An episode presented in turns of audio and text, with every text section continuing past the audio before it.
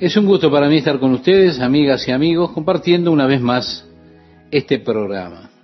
El apóstol Pablo decía, hay un solo Dios y un mediador entre Dios y el hombre, Jesucristo hombre. Ahora, ¿qué es lo que significa esto? Esto significa que si usted, estimado oyente, quiere ir a Dios, no venga a verme a mí, no vaya a ver a ningún hombre. Ni yo ni ningún otro hombre es mediador entre Dios y usted.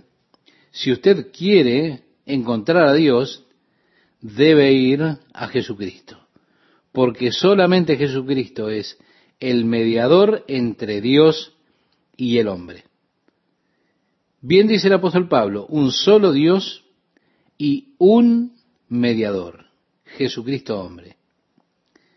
Y así Dios llegó al hombre a través de Jesús y de esa forma también el hombre puede llegar a Dios por medio de él. Un Dios, un mediador, el cual se dio a sí mismo, continúa diciendo, en rescate por todos, de lo cual se dio testimonio a su debido tiempo. Para esto yo fui constituido predicador y apóstol, digo verdad en Cristo no miento, y maestro de los gentiles en fe y verdad. Se trata de proclamar este testimonio de Jesucristo, decía el apóstol, al cual he sido llamado como apóstol, como predicador. Y estoy hablando la verdad. Yo soy maestro de estas cosas. Ya en el versículo 8 leemos, quiero pues que los hombres oren en todo lugar, levantando manos santas, sin ira ni contienda. Sí, está hablando de una postura en la oración, levantar las manos para orar. Hay momentos, estimado oyente, cuando yo oro y levanto mis manos a Dios. Hago más esto cuando estoy alabando a Dios que cuando le estoy pidiendo algo. Algunas personas encuentran esto difícil, levantar sus manos al Señor, y si usted lo hace, bueno, no hay problema. Si usted no levanta las manos, Dios le escuchará de todas formas. Hay mucha discusión acerca de la posición que debe tener el cuerpo para orar. Y así se preguntan, ¿qué posición es la más efectiva? Yo comentaba en la emisión pasada que cuando era pequeño en la escuela dominical, los maestros le decían a los niños, inclinen sus cabezas, junten sus manos, cierren los ojos, vamos a orar. Y yo pensaba que no podía orar a menos que tuviera los ojos cerrados y todo lo demás que enseñaba el maestro. Después descubrí que también puedo orar con los ojos abiertos. Claro, es mejor si los cierro porque si tengo los ojos abiertos puedo distraerme con aquello que veo y mi mente se puede ir de la oración. Ahora me di cuenta de que los maestros nos decían que juntáramos las manos para que no molestáramos al que teníamos al lado cuando cerrábamos los ojos, ¿se da cuenta? Veo que había sabiduría diciéndole a los niños que inclinaran sus cabezas, cerraran los ojos y juntaran las manos. Aún así, usted no tiene por qué utilizar esa posición. Algunas personas dicen también que usted debe estar de rodillas para orar. El apóstol Pablo decía, delante de quién doblo mi rodilla, escribiéndole a los Efesios en el capítulo 3, versículo 14. Era una posición que era más popular probablemente en aquel tiempo, cuando fue traducida esta versión de la Biblia, porque existía la costumbre de llegar delante del rey y arrodillarse delante de él era una postura que adquiría una persona de rendición y honor al rey. Así que bueno, cuando oro yo estoy viniendo delante del rey del universo. Así que puedo ver que arrodillarse es una buena posición para expresar ese honor, el respeto que yo deseo mostrarle a él. También encuentro que si me arrodillo al lado de mi cama, bueno, allí coloco mi rostro eh, sobre mis manos y comienzo a orar. Y muchas veces me puedo quedar dormido si estoy cansado. Entonces encuentro que me ayuda caminar mientras estoy orando. También veo que es bueno cuando oro en voz alta, porque si solo oro en mi corazón, en mi mente, muchas veces me pasa, me ocurre, que tengo esa tendencia a irme a otros asuntos. Por eso encuentro que orar en voz alta, articulando mis necesidades, mis pedidos, mantiene mi mente alejada de deambular en otros temas, en otros asuntos. Por eso a mí me encanta caminar y conversar con el Señor. He descubierto que no se trata de la posición del cuerpo lo que realmente importa para la oración, sino la posición del corazón, porque eso es lo que Dios busca. Él no presta atención a si mis manos están o no levantadas, si estoy o no arrodillado, mi cabeza inclinada y mis ojos cerrados. Lo que Él quiere ver es cuál es la actitud de mi corazón, la posición de mi corazón. Eso es lo importante de la oración. Así que, amigo, aquí está este pasaje para usted. Oren en todo lugar, levantando manos santas, sin ira ni contienda. Asimismo, que las mujeres se atavíen de ropa decorosa. Existen modas y estilos que se diseñan para provocar sexualmente. Una mujer cristiana no creo que deba vestir esos estilos. Jesús dijo, si un hombre mira a una mujer y la desea en su mente, ya adulteró con ella en su corazón.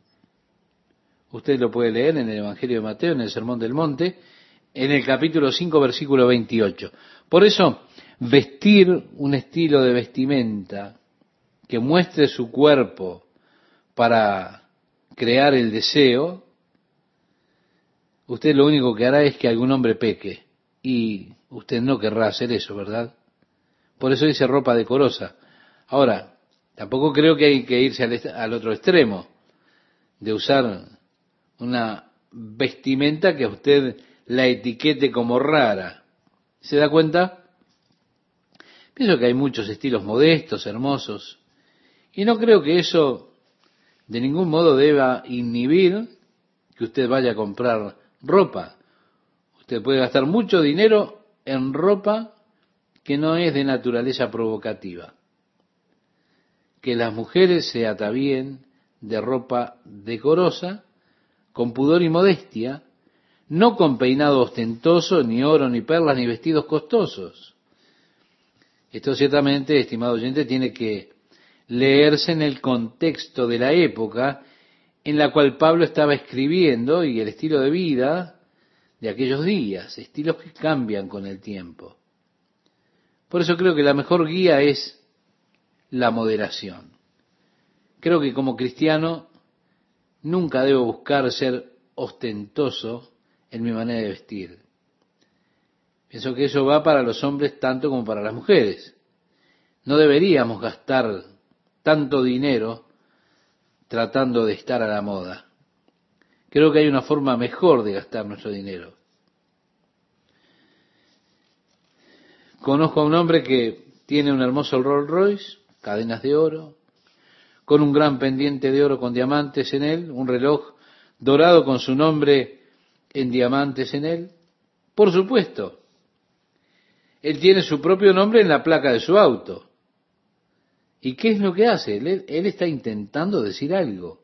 Y créame, yo hasta casi siento lástima de él. Porque es una persona que carece tanto de confianza en sí mismo, que necesita decir algo con joyas y todo lo demás, ¿se da cuenta? Como que está diciendo, yo soy exitoso, he logrado esto, estoy en el club de los millonarios. Es realmente algo muy triste. De allí que es necesaria la modestia. Y dice, sino con buenas obras como corresponde a mujeres que profesan piedad. Así, estimada oyente, es como debe vestirse usted si es cristiana, para que esto no quite la belleza que resplandece en una mujer que camina en comunión con Jesucristo. ¿Sabe? Hay un momento en la vida de la mujer cuando ella brilla con belleza. Y pienso que hay algo realmente que tiene que ver, por ejemplo, con el embarazo. Pocas veces las mujeres se ven tan hermosas como cuando están embarazadas en la última etapa. Parece como que tienen un brillo especial. Hay algo hermoso en eso. Cuando una mujer camina con el Señor, tiene un brillo de belleza especial en su vida. Es ese pequeño toque de Dios sobre ellas, el cual le diré, L'Oreal o ninguna de las otras marcas que usted conozca puede compararse. No me interesa cuánto gasta usted en esto, esa belleza de semblante de una mujer que camina con Dios es algo realmente que debiera ser buscado por la mujer, porque eso es glorioso de ver. Luego dice la mujer aprenda en silencio con toda sujeción, porque no permite a la mujer enseñar ni ejercer dominio, sino estar en silencio. Amigo oyente, hay algunas cosas que yo desearía que Pablo nunca hubiera escrito. Pablo está como que prohibiendo a la mujer enseñar o usurpar, usurpar la autoridad eh, del hombre. Y esto sería en las cosas espirituales, en asuntos espirituales. Aún así, escribiéndole a Tito, Pablo dice que dejen que las mujeres mayores enseñen a las jóvenes. Vale decir, hay un lugar de enseñanza para las mujeres. La enseñanza de las jóvenes. Tienen que enseñarles cómo amar a sus esposos, cómo mantener sus hogares, cómo caminar en santidad y justicia. Mi esposa ha tomado esto como un llamado en Calvary Chapel para enseñar a las mujeres jóvenes. Habiendo criado una familia y estando ahora libre de esa obligación que tenía cuando estaban los hijos en la casa, ahora ella está libre para poder compartir con las jóvenes esos secretos que ella aprendió caminando con Dios cuando crió una buena familia. El apóstol Pablo le menciona a Timoteo cómo él había sido enseñado en las escrituras por su madre y su abuela. Y así la enseñanza de los hijos era mayormente la responsabilidad de las madres. Lo único que está prohibiendo aquí es la enseñanza de la mujer al hombre, el dominio sobre el hombre en asuntos espirituales. Es lo único que estaba prohibido aquí por Pablo. No le está prohibiendo a la mujer compartir con los hombres. No, no. Cuando Pablo le escribe a los corintios, menciona a las mujeres orando y profetizando en reuniones públicas. Y no las reprende por esto. No dice que esté prohibido. Aquel que profetiza habla a la iglesia para edificación, para consolación, para exhortación, le decía a los corintios en su primera carta en el capítulo 14, verso 3. Y yo veo estas como áreas en las cuales las mujeres pueden ministrar de manera efectiva. De hecho, yo pienso que la mayoría de ellas son grandes exhortadoras, especialmente si están o si estuvieron casadas. Tenemos a una dama en otra iglesia que tiene ese maravilloso don de la exhortación. Es una abuelita. Pero ella se pone de pie y dice, ahora, la vida no siempre es fácil, enfrentamos muchas pruebas, pero el Señor está en el trono. Muchas veces olvidamos que Dios está en el trono y necesitamos que nos recuerden esto. Ella solamente comienza a exhortar y amigo, usted se siente que puede salir y puede conquistar el mundo. ¿Se da cuenta? Como que uno es impulsado a no temerle a nada porque Dios está de nuestro lado, está gobernando. Esta hermana tiene un hermoso don de exhortación. Así que Pablo habla solamente del área de enseñar y tomar autoridad sobre el hombre. Es lo único que Pablo habla en contra de eso aquí. Así que no tratemos de agrandar tampoco lo que Pablo dice. Pablo no habla acerca de una situación cultural local porque él va hacia atrás desde el comienzo y dice, porque Adán fue formado primero, después Eva. El hombre fue hecho antes que la mujer. Sí, sí. Adán no fue engañado, sino que la mujer, siendo engañada, incurrió en transgresión, pero se salvará engendrando hijos si permaneciera en fe, amor y santificación con modestia. Está enseñando Pablo el hecho de que Satanás vino y engañó a Eva. La sugerencia aquí es que la mujer es más susceptible de ser engañada en cosas espirituales que los hombres. Esa es la sugerencia que hace. Es interesante que muchas religiones están encabezadas por mujeres. También resulta interesante si usted observa en los avisos, en el periódico de las iglesias, los avisos de religión, de ciencia, de la iglesia teosófica, muchas veces son mujeres que enseñan en esa clase de religiones. En las parábolas de la iglesia, en las parábolas del reino del Evangelio de Mateo, una mujer colocó la levadura en tres partes de harina. En la iglesia que estaremos, por supuesto, cubriendo o tratando en ella cuando hablemos del libro de Apocalipsis, se habla allí de la iglesia en Tiatira. Y se habla de una mujer Jezabel, y en esa iglesia se le había permitido enseñar y llevar a los siervos de Dios a la idolatría. Así que el lugar de una mujer no es el de una maestra para enseñar al hombre, usurpando sobre el hombre la autoridad en cuestiones espirituales. Pero Pablo dice, se salvará, la mujer se salvará, y allí la palabra es preservada, engendrando hijos. Uno de los mayores temores de una mujer en aquellos días, cuando se escribía esta carta, era que cuando quedaba embarazada, ocurría muy regularmente la muerte durante el parto. Había un índice muy alto de muerte en las mujeres cuando daban a luz. Por eso había siempre sentimientos encontrados cuando una mujer se daba cuenta que estaba embarazada. Estaba el sentimiento de alegría por una parte, vamos a tener un bebé, y eso siempre es algo hermoso, pero también estaba ese temor que subyacía preguntándose cuánto habría de vivir y si sobreviviría al nacimiento del niño, porque y porque muchas morían durante el nacimiento del bebé y debido al limitado conocimiento médico que había y la falta de posibilidades y elementos que había en aquel entonces. Así que el apóstol Pablo lo que hace aquí es alentar a la mujer a que el Señor estará con ellas cuando ocurra el nacimiento del bebé. Ellas pueden estar tranquilas, es decir, se pueden eh, embarazar, pueden tener con sus esposos hijos, porque Dios las ha de ayudar cuando llegue el momento de alumbrar, de dar a luz al niño. El Señor estará con ellas cuando ocurra el nacimiento, Dios las ha de preservar.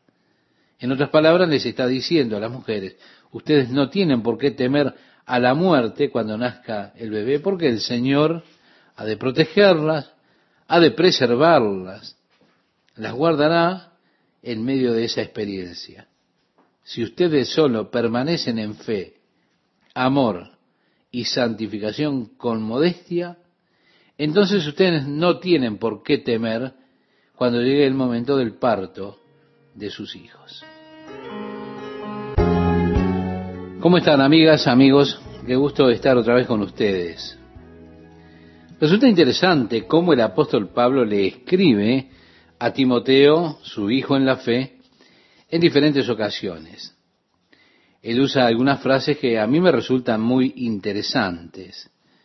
Por ejemplo, él dijo, esta es una palabra fiel, digna de toda aceptación.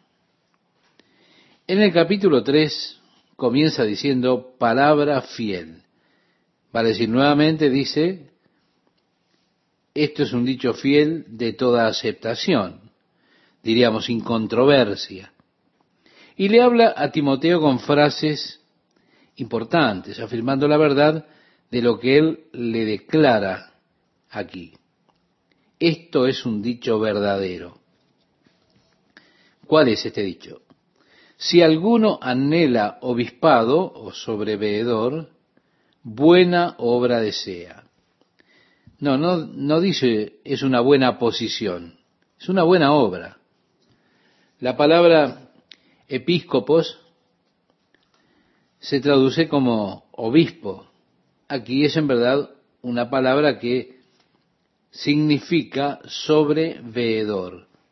Vale decir, uno que tiene la supervisión de la cosa. La palabra traducida anciano es la palabra presbíteri o presbíteros.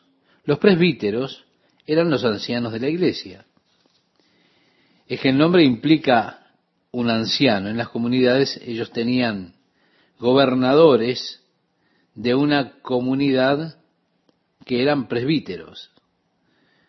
Los ingleses tenían los conocidos como haldermen, que eran citados por los jueces dentro de la comunidad, y este término, haldermen, de hecho significa anciano. Era declarado que una persona no debía ser un presbítero a menos que tuviese más de 50 años. El episcopo, por otra parte, era el hombre que se le conocía como sobreveedor. Él era con frecuencia el ministro de la iglesia, uno que sobreveía la iglesia. Y de esto tenemos una gran división en la iglesia de nuestros días, entre aquellos que son llamados episcopales, que vienen de los episcopos, y los presbiterianos que vienen de los presbíteros. Así que la diferencia entre la iglesia que era gobernada por los ancianos o la iglesia que era regida por los episcopos, los sobrevedores, está planteada aquí. Interesante, aunque usted mire esto en la palabra de Dios como una diferencia, probablemente aquí se está hablando de una y la misma persona. Cuando estudiamos el Nuevo Testamento, el uso de las palabras con frecuencia se intercambia y cuando Pablo le escribe a los ancianos, por supuesto, esto diría a los episcopos también, él llamó a los ancianos de Éfeso, hubiera estado mal para él haber llamado a los ancianos sin los episcopos, pero cuando miramos a través del Nuevo Testamento un caso fuerte, puede ser hecho que los términos de hecho son casi sinónimos o se pueden intercambiar. Al menos en su uso en el Antiguo Testamento es así. Si un hombre desea este oficio, decía el apóstol Pablo, en la iglesia, está deseando una buena obra. Reitero, si un hombre desea este oficio de supervisor en la iglesia, desea una buena obra, pero estas son calificaciones que se le dan a tal hombre. Episcopo, sobrevedor, obispo, que tiene que ver con esto, presbítero. Dice, es necesario que el obispo sea irreprensible. Ahora, esta palabra irreprensible debe excluir a cualquiera. Pero es una condición que pone. También dice, el tal debe ser marido de una sola mujer.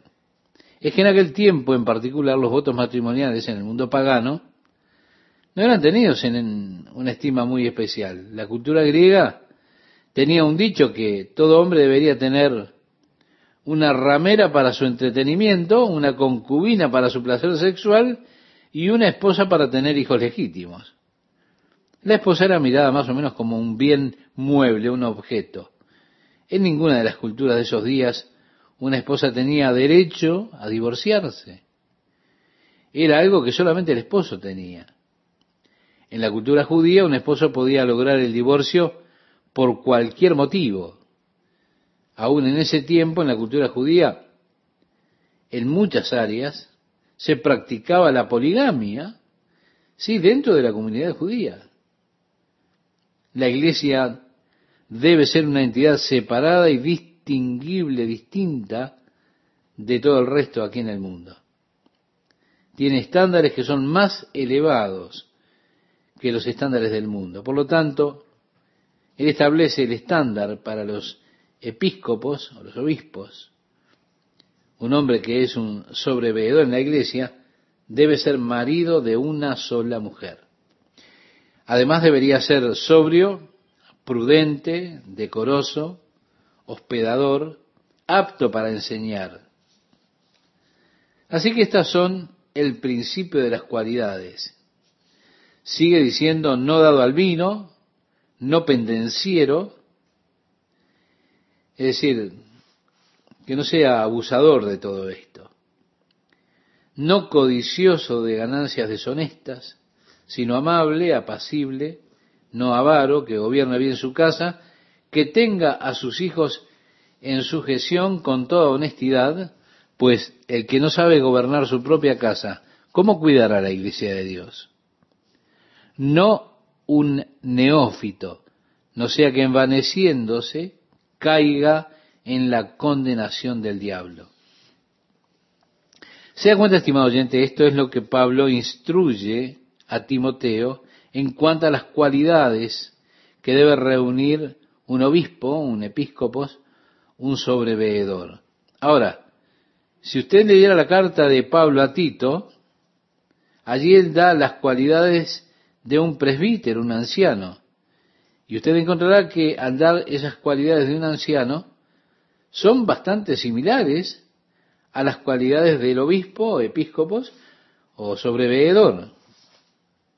Bien, ahora escribiéndole a Timoteo se dirige a los diáconos. Dice los diáconos a sí mismos deben ser honestos o sobrios, sin doblez, no dados a mucho vino, no codiciosos de ganancias deshonestas. Por supuesto, esto es un poco interesante en cuanto a que el sobrevedor no debía ser dado al vino. El diácono no debe ser dado al mucho vino. Esto probablemente es la causa por la cual muchas personas buscan más el trabajo de diácono que de anciano. Porque el de anciano no debía eh, ser dado al vino, pero el diácono no debe ser dado a mucho vino. El apóstol Pablo le escribe a los corintios diciendo, todas las cosas me son lícitas, mas no todas convienen. Porque algunas cosas pueden impedir nuestro progreso hacia la meta. Sí, todas las cosas son lícitas, pero no todas me edifican, algunas me derriban. Él decía, todas las cosas me son lícitas, mas yo no me dejaré dominar de ninguna. Un caso muy interesante tenemos en el Antiguo Testamento, cuando Dios le manda a Moisés construir el tabernáculo. Una vez que ellos construyeron el tabernáculo, que ya estaba establecido, habían levantado el altar y estaba todo el marco allí para los sacrificios, vino el tiempo de inaugurar el templo, la adoración para Dios allí en el tabernáculo. Así que el altar se construyó, se colocó el sacrificio, vino el fuego del cielo, una especie de eh, encendedor de fuego del altar, y fue por una manifestación sobrenatural de Dios. Fue la presencia de Dios que vino, la gloria del Señor llenó el tabernáculo, el sacerdote por causa de la gloria del Señor, por poco se desmayaba, no podía mantenerse en pie. En medio de este moverse de Dios entre el pueblo, un par de hijos de Aarón estaban muy emocionados y tenían allí pequeños frascos de incienso para ofrecer delante del Señor y entraron para ofrecer ese incienso con la emoción que estaban viviendo en el momento. Y salió fuego del altar de Dios y los consumió. Más tarde, Dios mandó a Moisés que le hablara a Aarón y le dijo que cuando fuesen a servir a Dios, no debían beber vino.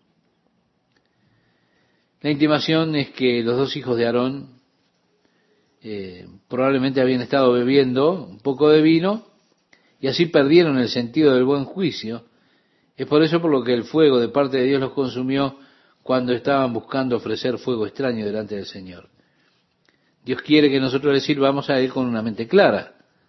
Así que nuestra adoración a Dios no debe tener estimulantes artificiales. Él quiere que nuestra alabanza surja del corazón y de la mente, que no esté bajo ninguna clase de estimulante falso. De allí el sobrevedor sería aquel que tenía la responsabilidad de velar por la iglesia y no debería ser dado al vino. En tanto los diáconos eran personas que miraban por los aspectos más prácticos, materiales de la iglesia en aquellos días, la administración del programa de bienestar de la iglesia y cosas por el estilo. Y en el caso de ellos, dice que no deberían ser dados al mucho vino. El vino en aquellos días, por supuesto, era bebido por todo el mundo. Estaba mezclado en tres partes de agua y dos partes de vino, por supuesto, en esa proporción. Llevaría mucha cantidad la que debería tomar una persona para emborracharse. Pero era una forma que utilizaban para diluirlo, en verdad. Era bebido el vino en lugar de agua, puesto que en muchos lugares el agua no era apta para ser bebida. De allí que un diácono no tenía que ser dado a mucho vino. En la carta que le escribe el apóstol Pablo a los Efesios dice, no os embriaguéis de vino, en lo cual hay disolución, antes bien sed llenos del Espíritu Santo. Sigue escribiéndole el apóstol Pablo a Timoteo y dice en el versículo 8, aquí del capítulo 3, no codiciosos de ganancias deshonestas, que guarden el misterio de la fe con limpia conciencia. Y estos también sean sometidos a prueba primero, y entonces ejerzan el diaconado si son irreprensibles. Hay muchos de los mismos requerimientos que tenemos para los ancianos, también para los diáconos. Luego dice, las mujeres asimismo. En algunas de nuestras traducciones castellanas, usted podrá notar que dice las esposas de los diáconos.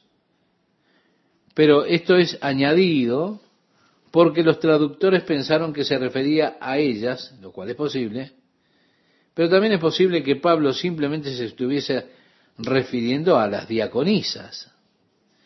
Esto está en relación a esas mujeres que estaban teniendo actividad con el oficio de diaconisa dentro del cuerpo de la iglesia. Y por eso dice, asimismo, las mujeres. Sean honestas, no calumniadoras, sino sobrias, fieles en todo. Los diáconos sean maridos de una sola mujer y que gobiernen bien sus hijos y sus casas, porque los que ejerzan bien el diaconado ganan para sí un grado honroso y mucha confianza en la fe que es en Cristo Jesús. Vemos, el apóstol aquí está escribiendo las cualidades de estos oficiales de la iglesia. Luego dice, esto te escribo, aunque tengo la esperanza de ir pronto a verte, para que si tardo, sepas cómo debes conducirte en la casa de Dios, que es la iglesia del Dios viviente, columna y baluarte de la verdad. Recuerde, estimado oyente, que Timoteo fue dejado en Éfeso por el apóstol Pablo para que fortaleciera a la iglesia. Es a Timoteo en Éfeso que el apóstol le está escribiendo todas estas instrucciones en cuanto a las cosas que tienen que ver con el gobierno de la iglesia. Y ahora, habiendo declarado las cualidades necesarias para los diáconos, los sobrevedores, las diaconisas nuevamente, cuando usted tiene estas cualidades, nos damos cuenta de que muy pocas personas podrían calificar en nuestro tiempo para este oficio o para estos oficios.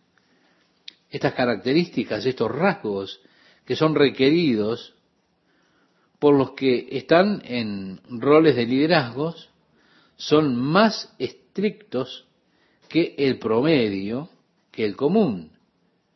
Quizá usted pueda decir que requiere una vida de compromiso. Sí, en verdad. Muchas personas podrían decirlo como resultado de estos requerimientos quizá estaban pensando, nos sentimos poco calificados para tomar esta posición de autoridad dentro de la iglesia. Así que el apóstol Pablo en el versículo 16 declara, e indiscutiblemente grande es el misterio de la piedad. Sí, grande es el misterio de ser como Dios. Esas características que son descriptas hacen referencia a las características y rasgos del mismo Dios, que quiere que seamos como Él. Un hombre que es un anciano de la iglesia o un sobredor de la, iglesia es uno que representa a Dios delante del pueblo. Y una de las responsabilidades precisamente de estas personas es la de ser representantes de Dios. Las personas miran al liderazgo para comprender a Dios. Y Dios quiere que yo sea como Él, de modo que cuando las personas me miren, puedan entender cómo es Dios, de qué trata el tema de Dios. Este es todo el entendimiento que muchas personas pueden llegar a tener de Dios cuando observan la vida de sus ministros. Así que cada uno de nosotros somos representantes de Dios para el mundo. Ahora, los que toman la posición de sobrevedores o ancianos tienen todavía una responsabilidad más grande que los creyentes. Tienen la responsabilidad de ser los representantes de Dios ante el pueblo de Dios. Y Dios no toma esto a la ligera. ¿O no? Él como le representamos a Él es como Él mira y es como Él quiere. Santiago dice, hermanos míos, no os hagáis maestros muchos de vosotros, sabiendo que recibiremos mayor condenación. ¿Se da cuenta? No es para tomarlo a la ligera. Se nos dice que porque a todo aquel a quien se haya dado mucho, mucho se le demandará, decía el Señor Jesucristo en el Evangelio de Lucas capítulo 12 versículo 48. Así que, mire, estimado oyente, para los que están en la posición de sobreveedores, hay un estándar mucho más ajustado por el cual deben vivir, sin mancha, con buena reputación, aún fuera de la iglesia, por la forma de vida que lleve, para que no traiga esa forma de vida vergüenza a Jesucristo ni al Evangelio de nuestro Señor Jesucristo. Quiero agradecerle a Dios por esta nueva oportunidad de estar con ustedes, amigas y amigos, compartiendo la palabra de Dios. Timoteo había sido dejado en la ciudad de Éfeso por el apóstol Pablo para que fortaleciera a la iglesia en aquel lugar. Fue a Timoteo en Éfeso que Pablo le escribe esta carta dándole instrucciones en cuanto al gobierno de la iglesia, habiéndole declarado las cualidades de los sobrevedores, los diáconos, las diaconisas. Y nuevamente cuando usted llega a esas cualidades, puede darse cuenta que muy pocas personas podrían calificar verdaderamente para esos oficios. Esas características que se requieren para aquellos que están en el rol de liderazgo son más estrictas que las que se requieren para el promedio de los creyentes. Sí, requiere una vida de compromiso. Muchas personas podrían, como resultado de esos requerimientos, sentirse que no están calificados para tomar una posición de autoridad dentro de la iglesia. Así que en el versículo 16, ahora el apóstol Pablo declara, e indiscutiblemente grande es el misterio de la piedad. Grande es el misterio de la piedad. ¿Cuál es ese misterio? Es el misterio de ser como Dios. Esas características y rasgos que se describen son las características y rasgos de Dios. Y Dios quiere que seamos como Él. Así que las personas que nos miran podrán entender de qué trata o cómo es Dios. Ese es todo el entendimiento que algunas personas pueden llegar a tener de Dios. Lo que ellas observan en la vida de los seguidores de Dios. Cada uno de nosotros somos representantes de Dios en este mundo. Pero los que tienen la posición de anciano o sobrevedor tienen una responsabilidad mucho mayor porque son representantes de Dios ante el pueblo de Dios también. Y Dios no toma esto como algo a la ligera. No, no, no. Él toma muy en serio cómo es que lo representamos a Él. Por eso para los que están en la posición de sobreveedor, hay un estándar de vida más ajustado por el cual ellos deben vivir. Dice sin mancha, de buena reputación, verdaderamente fuera de la iglesia debe tener buena reputación por la forma de vida que ustedes viven, que eso no traiga vergüenza a Jesucristo, al Evangelio de Jesucristo.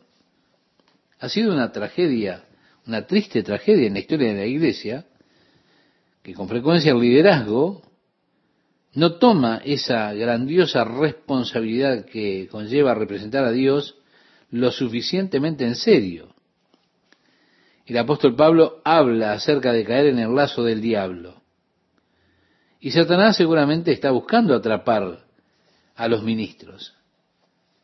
Y eso siempre es una tragedia, una cosa muy triste, cuando usted ve a un siervo de Dios atrapado en la trampa del enemigo por el reproche que esto trae para el Evangelio. Como el profeta Natán cuando le dijo a David en cuanto a su pecado con Betsabé, le dijo en el segundo libro de Samuel, en el capítulo 12, versículo 14, que usted después, si quiere, puede cotejar, le decía a Natán, más por cuanto con este asunto hiciste blasfemar a los enemigos de Jehová, el hijo que te ha nacido ciertamente morirá. Pienso cuánto más el Señor le usa a una persona y cuanto más le usa, más grandes son las tentaciones que el enemigo pone en su camino. Grande es el misterio de ser como Dios. Dios quiere que nosotros seamos como Él. ¿Sí? Este es su propósito al crearnos. Cuando Él nos creó, Él nos creó a su imagen y conforme a su semejanza. Ese fue el propósito de Dios cuando nos creó, que seamos como Él. Ahora, ¿a qué se parece Él? Mi amiga, mi amigo, Dios es amor. Entonces Dios quiere que el amor domine nuestro ser. Dios es puro, es santo, pues Él quiere que seamos puros, que seamos santos. Él es amable, compasivo, paciente, pues desea que seamos amables, compasivos y pacientes. Él quiere que yo sea como Él es. Hay cosas que muchas personas que aceptan que ser como Dios es la cosa más grande que le pudiera pasar a una persona, para ellos es lo más grandioso que pueden llegar a lograr. Y ellos tratan de ser como Dios, ¿por qué? Y porque encontramos que siempre que tratamos de ser como Dios, hay otras fuerzas dentro nuestro que obran que quieren impedirnos alcanzar esa meta. El apóstol Pablo lo describió en el capítulo 7 de su carta a los romanos, los versículos 16, 19 y 23, donde él decía, apruebo que la ley es buena porque no hago el bien que quiero, sino el mal que no quiero, eso hago. Pero veo otra ley en mis miembros que se revela contra la ley de mi mente y que me lleva cautivo a la ley del pecado que está en mis miembros.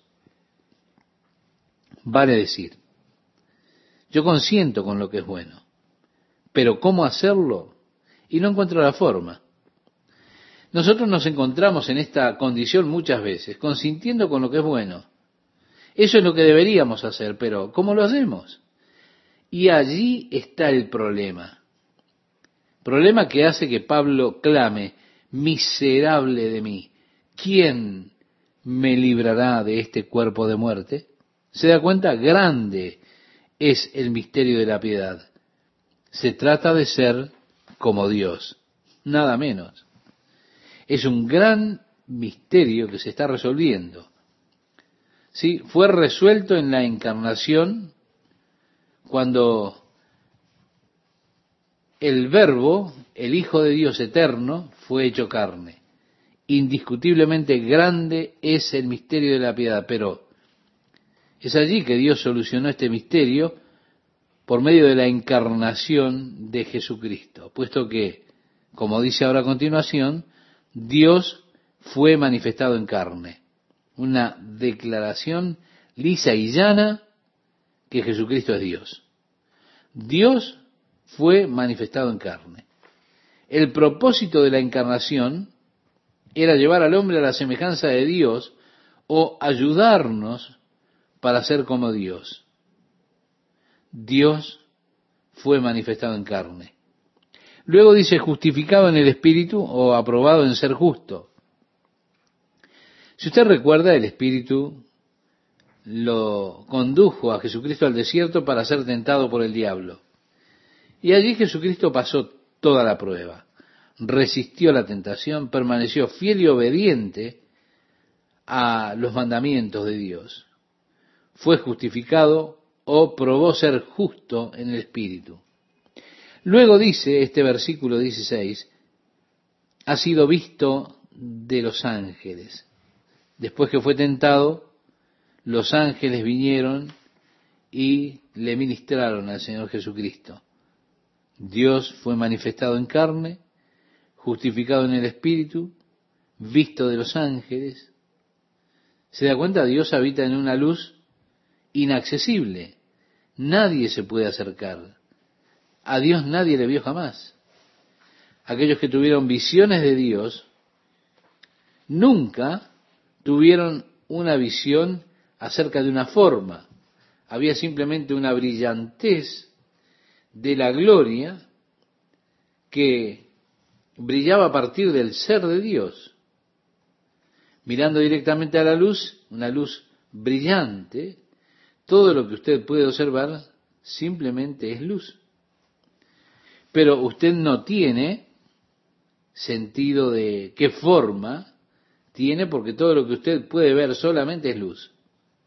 Usted no ve el pequeño filamento de la bombilla allí en la lámpara, no ve el filamento dentro de esa bombilla.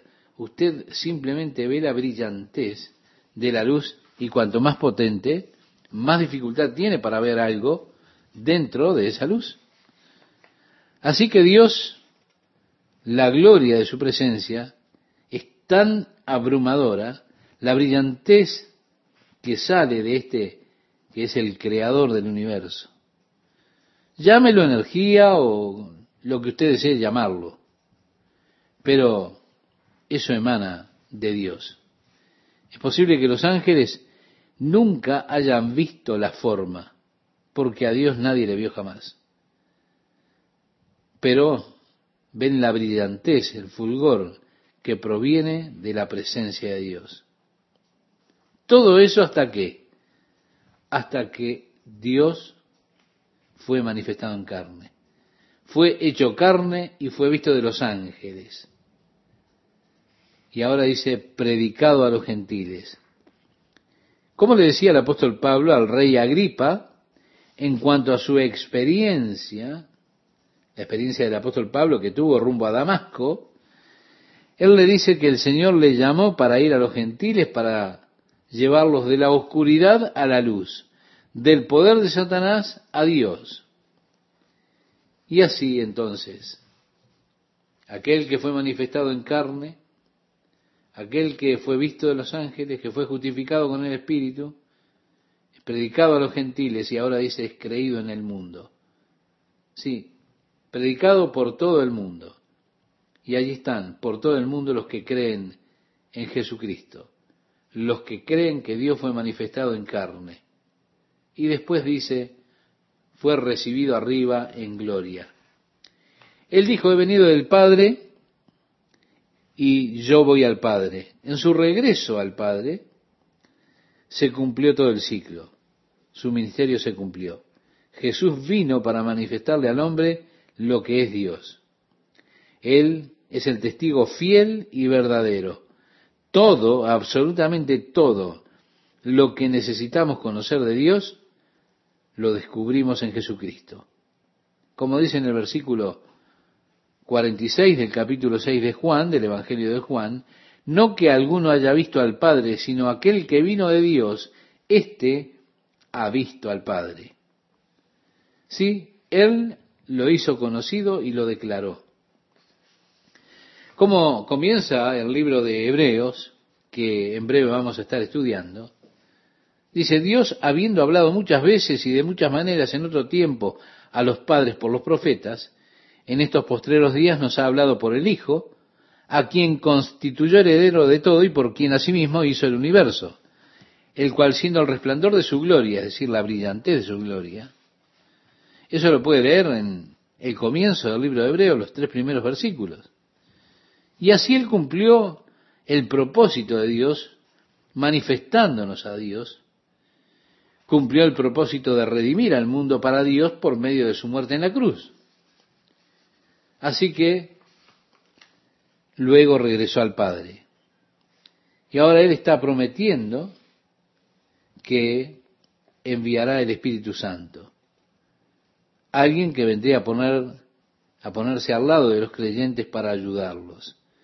Así decía Jesús en el Evangelio de Juan, capítulo 14, los versículos 16 y 17, que usted puede leer después. Y yo rogaré al Padre y os dará otro consolador para que esté con vosotros para siempre. El Espíritu de verdad, al cual el mundo no puede recibir porque no le ve ni le conoce, pero vosotros le conocéis porque mora con vosotros y estará en vosotros. Él nos dice que cuando el Espíritu venga, recibiremos poder. ¿Qué clase de poder? El poder para ser como Dios. Grande es el misterio de ser como Dios.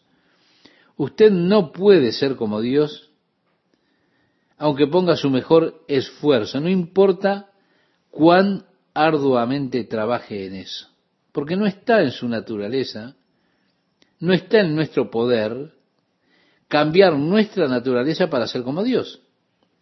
La única forma de ser como Dios es por medio del Espíritu Santo, obrando en mí y cambiando esa naturaleza.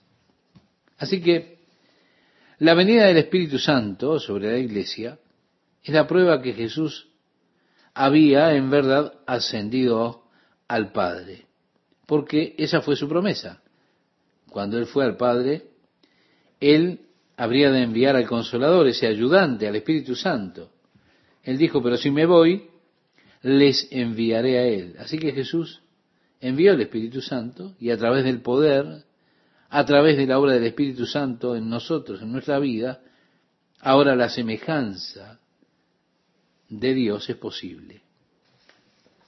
Y al estar sometido a diario a la obra del Espíritu Santo, en nosotros cada día, cada día nos está haciendo un poco más como Dios. Como dijo el apóstol, hermanos, yo mismo no pretendo haberlo ya alcanzado, pero una cosa hago, olvidando ciertamente lo que queda atrás y extendiéndome a lo que está adelante, prosigo a la meta. Así le escribía a los filipenses en su carta al apóstol Pablo, en el capítulo 3, versículos 13 y 14. Ahora, ¿cuál es la meta? la meta es ser como Dios, semejantes a Dios. Y estamos en ese camino. Como decía Juan, amados, ahora somos hijos de Dios. Y aún no se ha manifestado lo que hemos de ser, pero sabemos que cuando Él se manifieste seremos semejantes a Él. Sí, mi amiga, mi amigo oyente, uno de estos días se habrá completado la obra de Dios en nosotros y seremos semejantes a Dios. Los propósitos de Dios estarán cumplidos en su creación para el hombre, porque Dios hizo al hombre para que fuera como Él. Y a través de Jesucristo y por medio del poder del Espíritu Santo, somos restaurados a la imagen de Dios. Grande es el misterio de ser como Dios. Pero ese misterio se resuelve en la encarnación de Dios en Jesucristo y por medio de la obra del Espíritu Santo que Jesucristo envió. Entramos al capítulo 4, en el versículo 1 nos dice, pero el Espíritu dice claramente que en los postreros tiempos algunos apostatarán de la fe, escuchando a espíritus engañadores y a doctrinas de demonios. Aquí el apóstol Pablo está hablando de un apartamiento de la fe. Hay algunos que proclaman que tal cosa como la que hemos mencionado es una imposibilidad. Pero el Espíritu habla expresamente que en los últimos tiempos muchos apostatarán de la fe. Jesús, hablándole a sus discípulos acerca del día de su regreso, dijo en el Evangelio, Evangelio según San Lucas, capítulo 18, versículo 8, cuando el Hijo del Hombre venga, ¿hallará fe en la tierra? Qué pregunta, ¿verdad? Él también le dijo a sus discípulos que por causa de la abundante iniquidad de la tierra, el amor de muchos se resfriaría, así lo expresa el sermón profético, el capítulo 24 de Mateo. Eso significa que vivir en estos últimos días sería vivir bajo situaciones de gran presión. Y estamos viendo que es verdad. La oportunidad de cumplir las fantasías de pecado para una persona están por todas partes. Usted puede disculparse ahora en cada tipo de fantasía de pecado que usted puede desear. La ruptura de los valores morales, eso ha abierto las puertas de la oportunidad a cada uno para indultarse a ellos mismos en cuanto a sus deseos carnales. Jesús dijo, y por la multiplicación de la maldad o por haberse multiplicado la maldad, el amor de muchos se resfriará el Espíritu habla expresamente acerca de que en estos últimos días muchos se apartarían de la fe. Y mi amigo, mi amiga, no es fácil vivir la vida cristiana en este mundo en el cual vivimos en el día de hoy, tan dado a la carne, a los deseos carnales.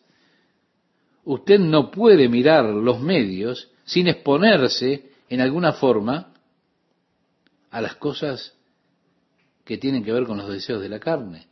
No es fácil vivir la vida cristiana en este tiempo. Estos últimos días han de ser cada vez más difíciles. Guardar la fe ha de ser un gran compromiso positivo.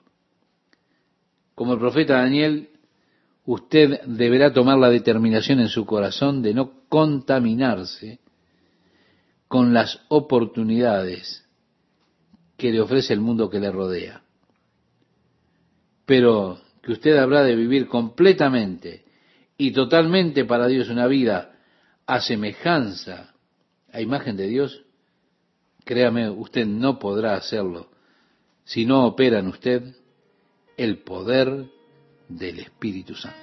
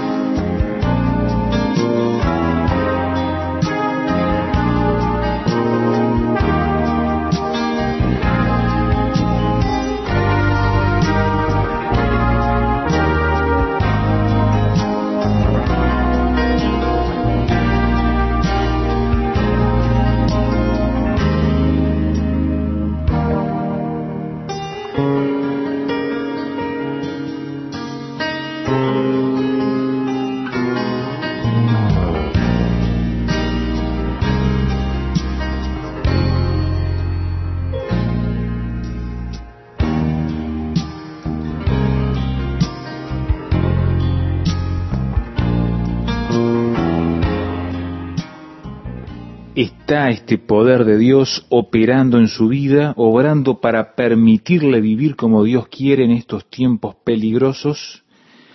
Esperamos que sí, si no es un buen tiempo este para tomarse un descanso en la carrera que está emprendiendo, levantar los ojos al cielo y pedirle a Dios esa ayuda que precisa. Rogamos que así sea. Desea opinar de todo lo que está ocurriendo en este estudio de la palabra de Dios para hoy en Primera de Timoteo. Puede escribirnos al correo electrónico info arroba lpddph.com y darnos a conocer su opinión al respecto. info arroba lpddph.com. Luego del símbolo de arroba, esta dirección utiliza las iniciales del nombre del programa. Una vez más, info arroba lpddph.com. El otro canal de comunicación es el sitio de internet www.lapalabradediosParaHoy.com, un sitio interactivo, abierto en todos sus aspectos para que los materiales estén libres para el acceso de todos quienes desean estudiar la palabra de Dios el audio para escucharlo nuevamente en línea, sí, también para descargarlo, el archivo MP3, la oportunidad de leer el texto o descargarlo, todos materiales que usted puede poner en su propia computadora, dispositivo móvil, compartirlo con otras personas, utilizarlos cuando usted quiera, cuando tenga dudas sobre diferentes textos que estamos recorriendo y utilizarlo como material de referencia y profundización. www.lapalabradediosparahoy.com, el lugar para encontrarnos con todo esto que hemos puesto sin costo de su parte. Vaya allí y acceda a ellos. Le esperamos entonces la próxima edición cuando el pastor Chuck Smith continúe hablando acerca de las dificultades de vivir la vida cristiana en estos últimos días. Esperamos que haga planes de acompañarnos y estar aquí en esta misma emisora, en este mismo horario, cuando anunciemos la palabra de Dios para hoy. Antes de cerrar el espacio, el pastor Chuck Smith vuelve a este micrófono.